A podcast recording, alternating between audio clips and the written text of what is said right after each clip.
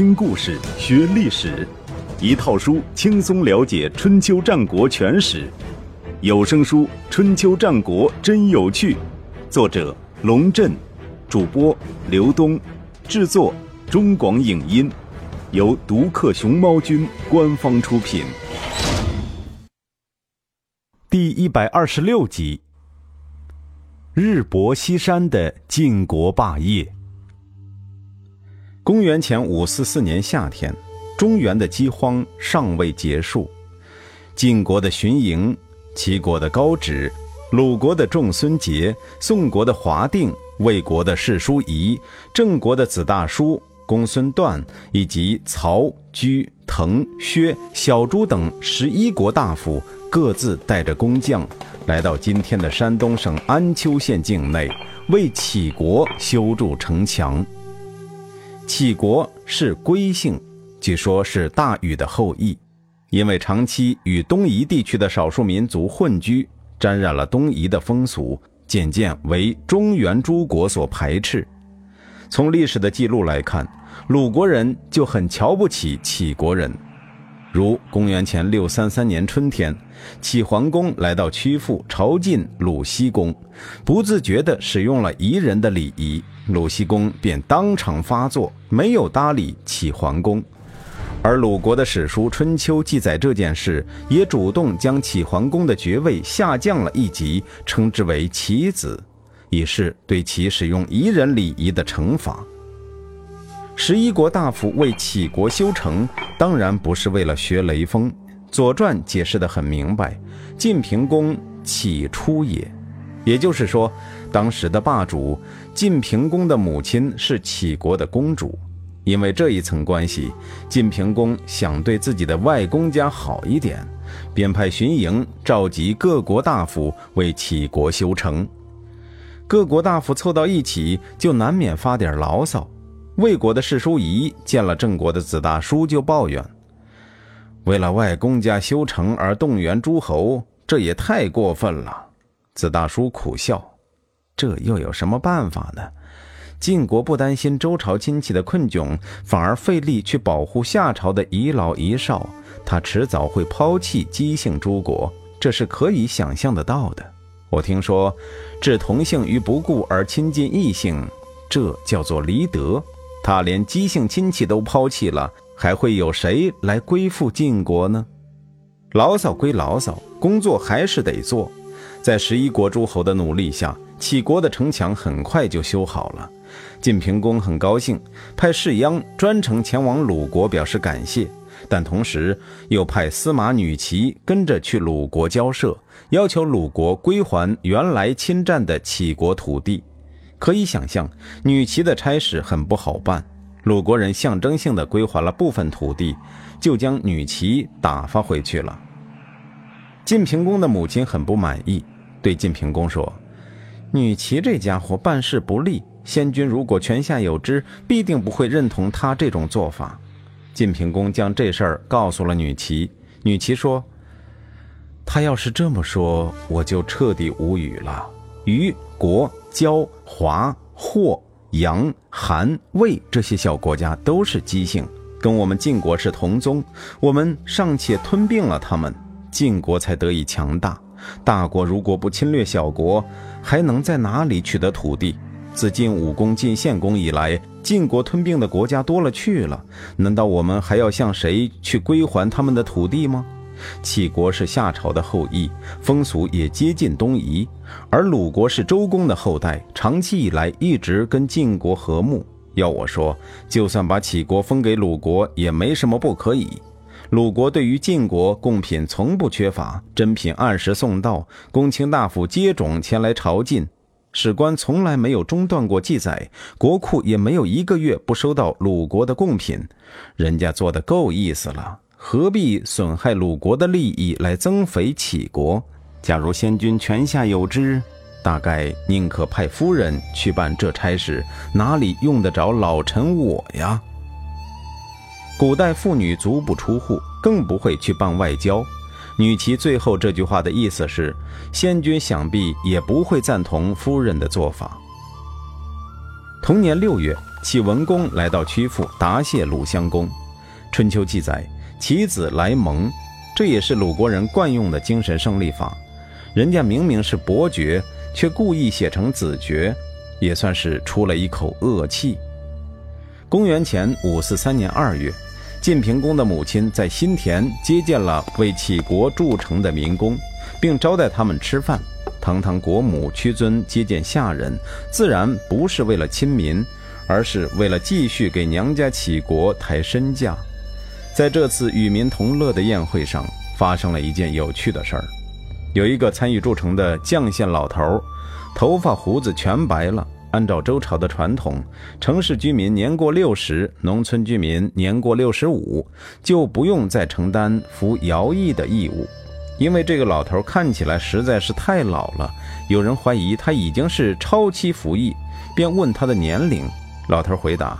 下臣是小人，不知道怎么记录年龄，只记得我出生的时候是正月初一甲子日，到现在已经过了四百四十五个甲子日了，最后一个甲子日到今天正好二十天。在场的官吏掰着手指头算了老半天，也算不出老头究竟多少岁。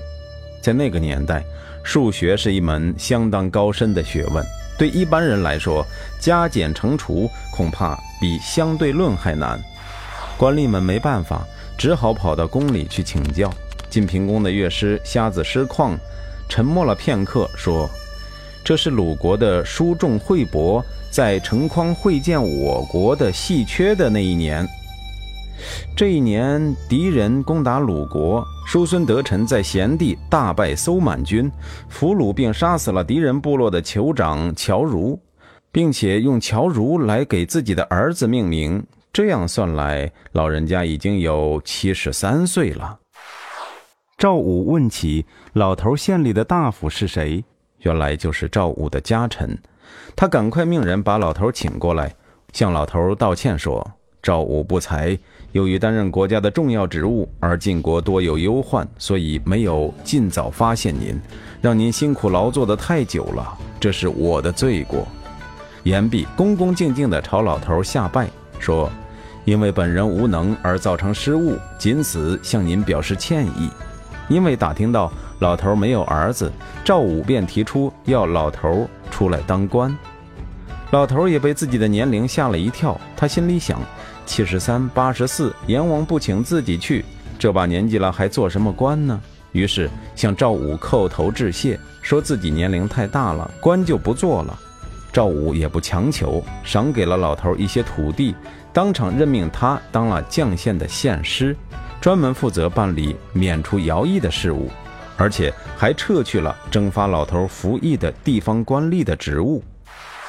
当时鲁国的使者正好在新田目睹了这件事儿，回国便告诉了诸位卿大夫。因为修筑启城和归还齐国土地两件事儿，鲁国人已经对晋国产生了强烈的不满。但是听完使者的汇报之后，季孙宿感叹道：“晋国还是未可轻视啊！有赵武主持国政，有士盖担任辅佐，有史赵师旷可以咨询。”有书相女齐做国君的顾问，他们朝中的能人和君子有不少，哪里能够轻视？还是尽心尽力侍奉他们吧。同年五月，宋国的首都商丘发生了一场大火，大庙和宫宫都被焚毁。对于本来就遭受了饥荒的宋国来说，这场大火无疑是火上浇油，雪上加霜。说起来，这场大火是有预兆的。就在火灾发生前几天，宋国的宗庙中突然传出几声怪叫，嘻嘻出出。可卫兵们将宗庙搜遍，却没有发现任何人。继而博舍里也传出鸟的怪叫，仔细听起来，好像也是嘻嘻。到了五月初五日，火灾便发生了。在火灾中丧生的最尊贵的人物是宋共公的夫人薄姬。这位来自鲁国的公主，于公元前五八二年嫁到宋国，六年之后守寡，至此已有三十四年。火灾发生的时候，薄姬完全有机会逃生，但是为了等待自己的保姆，她坚持待在房间里，结果被活活烧死。所谓保姆，不是洗衣做饭的仆人，而是帮助贵族妇女正其形、卫其身的嬷嬷。关于这件事儿，《谷梁传》《公羊传》和《左传》的说法大同小异。薄姬的房间失火，左右都劝他赶快逃生，薄姬却说：“妇人的规矩，保姆不在，晚上不得外出。”于是命人传保姆过来，可保姆还没到，大火就烧垮了房屋，薄姬死于非命。好一个古板固执的妇人！《左传》评论这件事时，以一种调侃的语气写道：“薄姬奉行的是大闺女而不是妇人的守则，大闺女应该等待保姆，而妇人则完全可以根据实际情况便宜行事嘛。”然而，《谷梁传》《公羊传》以及《列女传》都对薄姬评价甚高，将她当成了取生舍义的代表。大有烧死事小，失节事大之意，这也真是滑稽。想想看，薄姬守寡都守了三十四年，至少已经是五六十岁的老太太，难道还要像个小姑娘那样不带保姆就不能出门？宋国的火灾引起了国际社会的关注。同年十月，晋国的赵武、齐国的公孙趸、鲁国的叔孙豹、宋国的项须、魏国的北宫佗。郑国的韩虎以及曹、居、朱、滕、薛、齐、小朱等国大夫在澶渊开会，商量帮助宋国灾后重建的有关事宜。在赵武的号召下，大家纷纷表示愿意为宋国的火灾买单，给宋国捐赠钱财。这是一件大好事。然而，在春秋的记载中，上述人物都没有留下名字，而是仅仅以。晋人、齐人、宋人代替，《左传》对此解释说：“他们确实开了会，而且会议开得很热烈，该说的话都说了，该表的态也表了。只不过回去之后，没有一个国家给宋国捐过一个铜板，所以才不写他们的名字，以示不屑。”澶渊之会虎头蛇尾，说明晋国的影响力正在下降。米兵会盟，使得晋楚争霸的压力骤然消失，于是晋国上下都荡漾在一种安逸的情绪之中，早就没了那种雷厉风行的威势，对于国际事务的管理也就没那么认真了。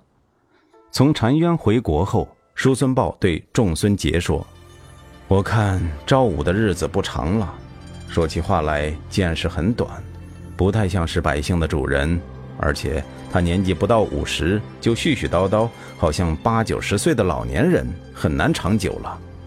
如果赵武死了，接替他的恐怕是韩起吧？你何不去跟季孙宿商量一下，趁早与韩起建立友好关系？这个人是个君子，执政之后自不会忘记鲁国的好处。仲孙杰皱了皱眉头，有这个必要吗？当然有。叔孙豹说。据我观察，晋国的国君将要失去权力了。如果不及时建立友好关系，让韩起早点为鲁国做些工作，不久之后政权旁落到那些贪得无厌的卿大夫手里，就算韩起想帮咱们，也帮不了了。到那时，齐楚两国不足以依靠，鲁国又难以满足晋国大夫的无厌需求，那将是多么可怕的事啊！仲孙杰不耐烦地说。人这一生能活多久？得过且过就行了。早晨出门还不知道晚上能不能回来，何必去建立什么友好关系？叔孙豹出来之后，就对别人说：“仲孙杰快死了，我告诉他赵武得过且过，但是他得过且过的程度远远超过赵武。”之后，他干脆直接去找季孙宿说这件事儿，可季孙宿也没有采纳他的建议。从后来发生的事情来看，叔孙豹确实是有先见之明，在此暂且不提。同年六月，在位三十一年的鲁襄公去世，《春秋》这样记载：公薨于楚宫。鲁国的君主为什么会死在楚国的宫殿中呢？别误会，这个楚宫只是按照楚国的风格建设的宫殿，位置还是在曲阜，并非真的是楚国的宫殿。前面说过。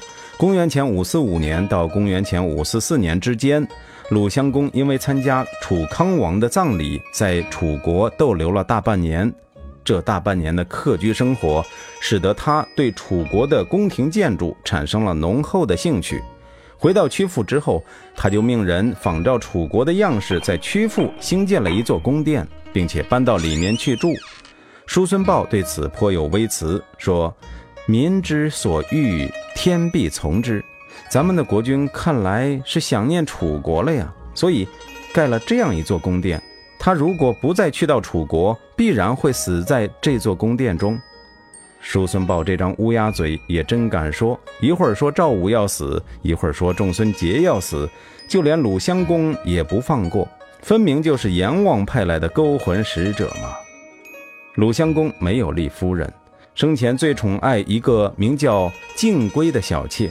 他死后，大臣们一致决定立敬归的儿子子野为新君。但是子野无福消受，还没等到鲁襄公下葬，便由于悲伤过度而去世。子野去世仅仅六天，仲孙杰果然应验了叔孙豹的预言，在自己家里无疾而终。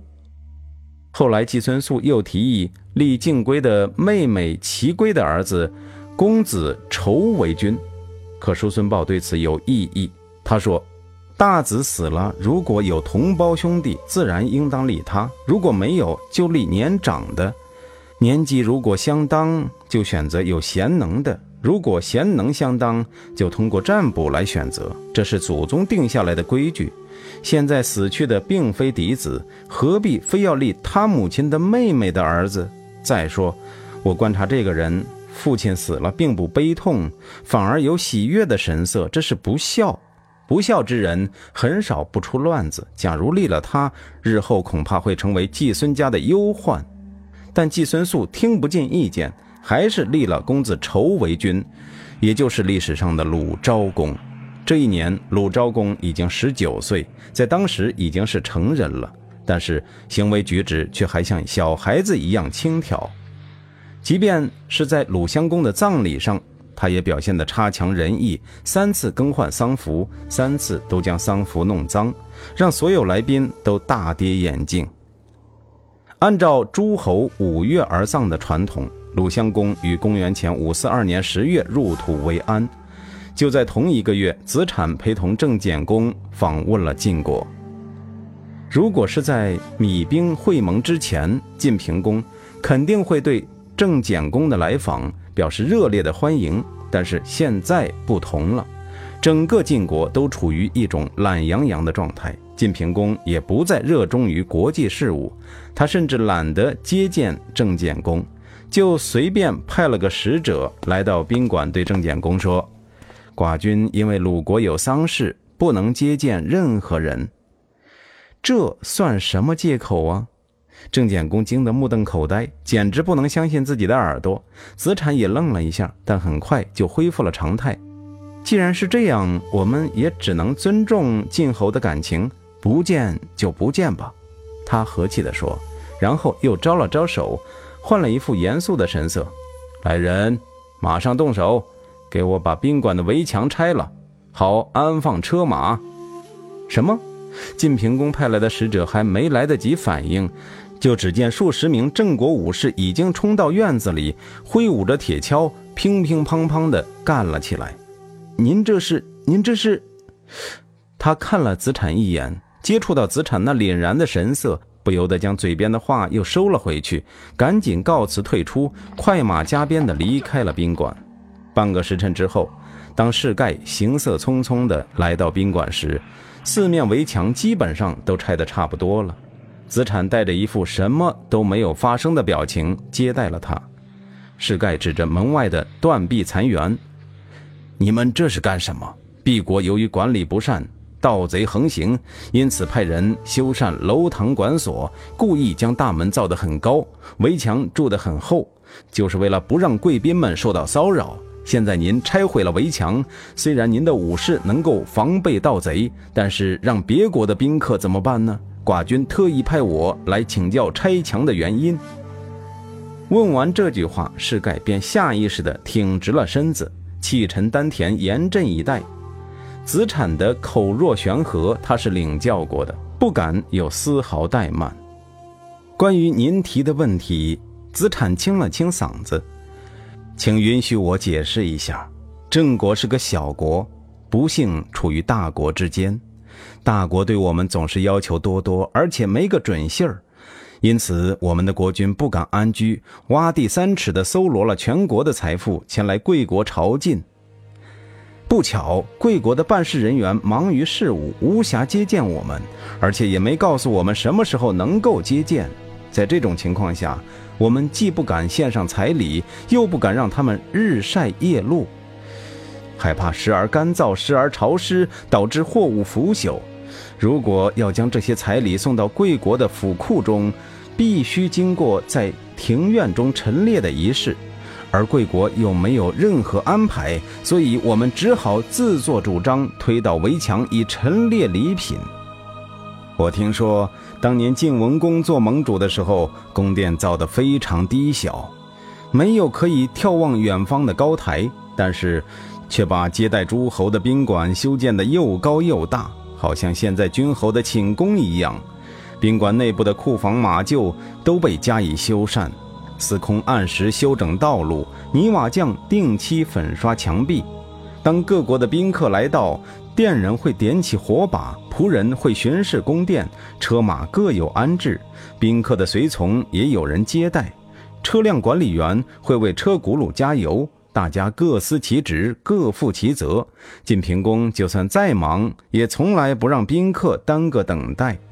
也没有听说他为此而荒废政务，他关心宾客的悲喜，时时加以安抚，对宾客不知道的事情加以教导，缺乏的东西慷慨周济。宾客来到这里，就好像回到家里一样自在，哪里有什么忧患，不怕抢劫偷盗，也不怕干燥潮湿。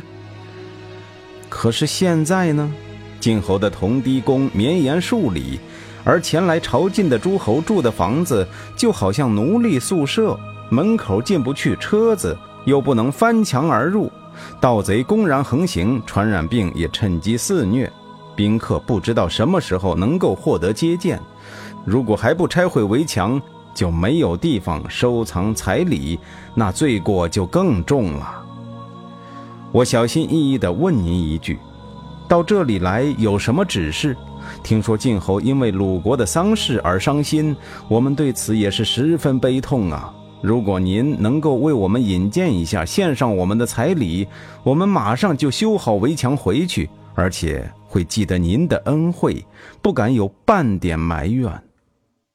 子产说着，朝世盖深深的做了一个揖，世盖恰似刚刚回过神来似的，赶紧回礼说。您言重了，我马上回去转达您的意见。说完，整理好帽子，急匆匆的走了。